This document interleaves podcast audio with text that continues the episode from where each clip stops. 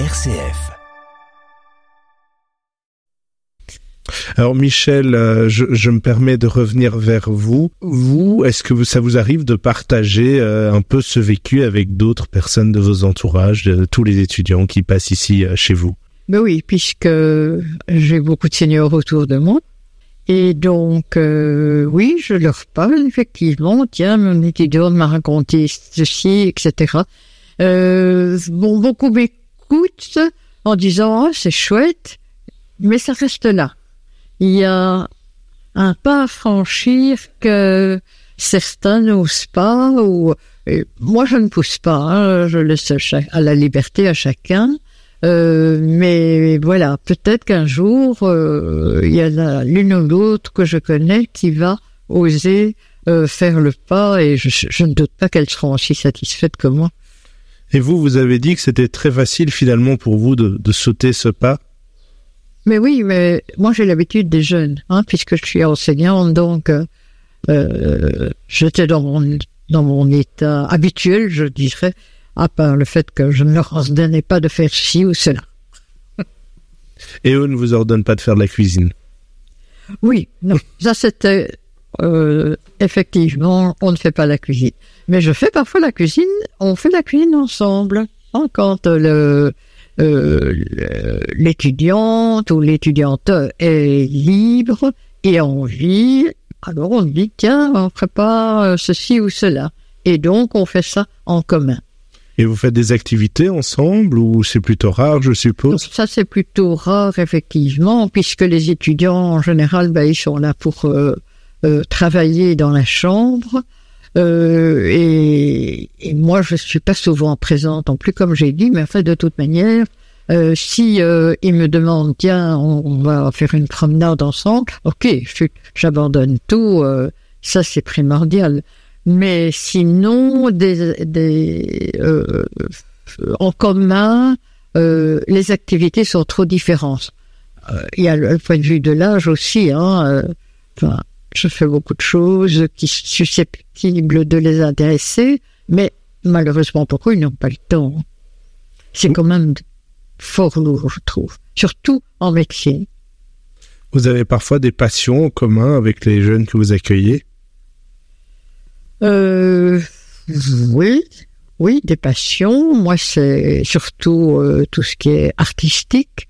Et donc, en général, comme ce sont des étudiants, ben, en général, ils sont attirés aussi. Et comme ça, j'avais commencé par le cinéma, par exemple, qui est un art aussi, mais que je ne connaissais pas et que j'étais ravie de, de, connaître de l'autre côté de la caméra, quoi, comme on. Euh, et oui, euh, il y a des, des, points communs au niveau euh, du point de vue culturel euh, que je retrouve chez pas mal euh, d'entre eux ou d'entre elles. Est-ce qu'il y a eu un mauvais, euh, enfin un mauvais point ou un inconvénient que vous avez croisé pendant cette période?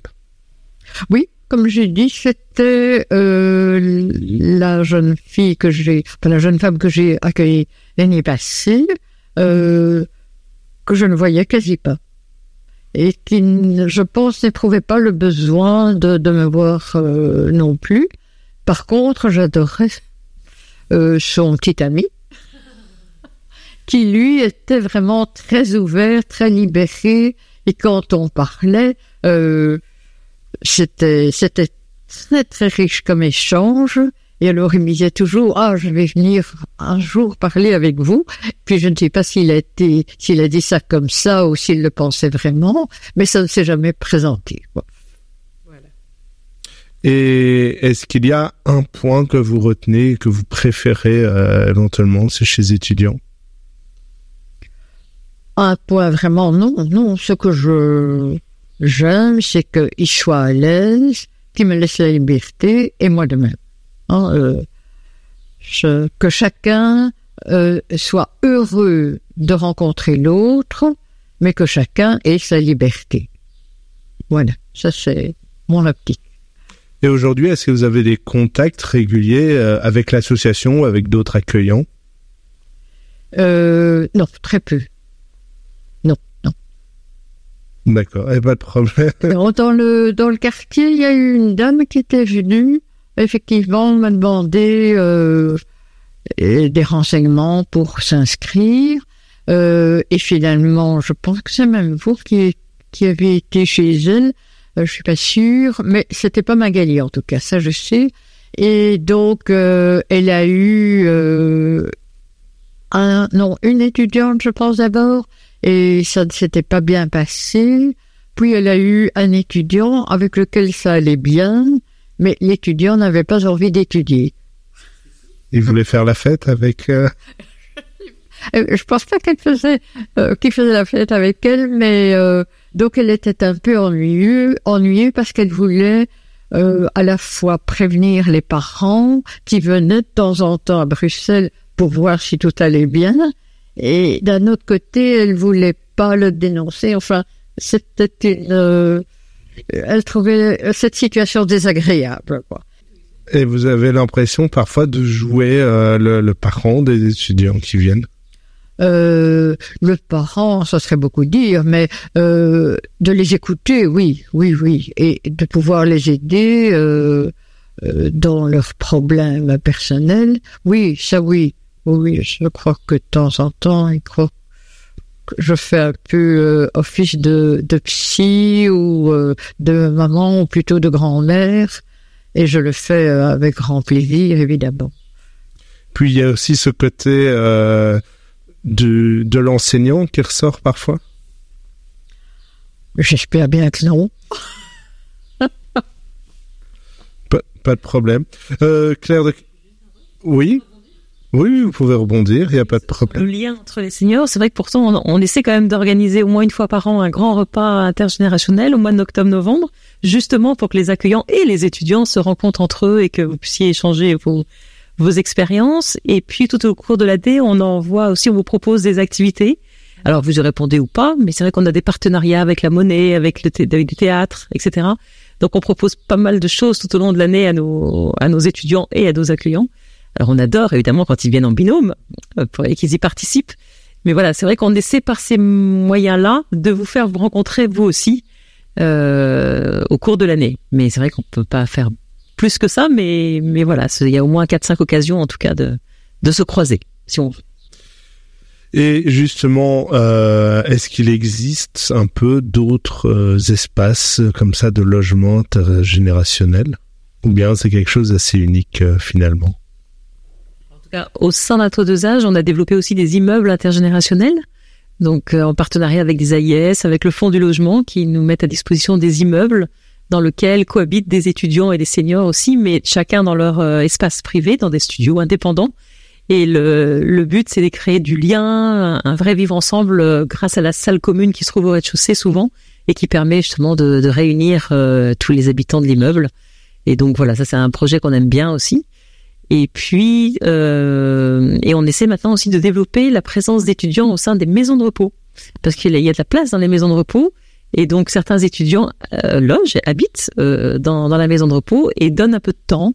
Donc je pense à des étudiants qui ont par exemple remis en, en place le bar et qui tous, le, les, tous les jours de 15h à 17h pardon à 19h sont présents et ça permet à toutes les personnes qui le souhaitent de venir. Ça redevient un lieu d'échange, ça permet de sortir de sa chambre, de se retrouver, de parler. Euh, c'est assez assez chouette aussi. Voilà, ça peut être ça, ça peut être euh, une étudiante, je pense, euh, qui habite dans une maison de repos aussi, mais qui est musicienne et donc, à travers des petits concerts, elle, euh, elle remet de la vie aussi au, au, sein de cette maison de repos. Enfin voilà, il y a différents modèles. Et ça, c'est quelque chose qu'on aimerait bien développer euh, de plus en plus. Et donc, c'est déjà en, en, projet ah, c'est en cours, c'est, en cours. C'est en cours, ouais, c'est actif. Financé. Oui, oui, tout à fait. Et là, ici, il y a beaucoup d'étudiants qui, qui viennent. Oui, oui, tout à fait. Mais après, il faut avoir, il faut surtout qu'on ait des maisons de repos qui nous proposent ce genre de, encore de la place et des chambres. Donc, c'est plutôt ça qu'on essaie de développer, euh, euh, voilà, davantage. Et quelles sont un peu les, les actualités de Un Toit Deux Âges pour le moment Du coup, il y a ces projets-là? Voilà, il y a ces projets-là. Et le tout dernier bébé, c'est ce qu'on appelle Job Service et euh, qui a été créé après la crise du Covid, où là, je me suis vraiment rendu compte qu'il y avait une vraie solitude aussi dans les maisons de repos. Les personnes, euh, on l'a vu, hein, sont souvent très seules euh, dans les résidences-services et les maisons de repos. Le personnel n'a pas le temps forcément de, de, de s'occuper de tout le monde. Et donc, en partenariat avec Intergénération et Camille d'Alençon, on a lancé donc ce job service qui, qui propose à des étudiants de venir euh, proposer des animations, des ateliers au sein des maisons de repos à des personnes. Alors ça peut être des ateliers euh, artistiques, cognitifs, euh, un peu des cours de cuisine, enfin il y a un petit peu de tout. Donc ces étudiants viennent, sont rémunérés. Donc pour eux c'est un peu de l'argent de poche aussi. C'est un job étudiant euh, qui a du sens, un petit peu plus de sens peut-être.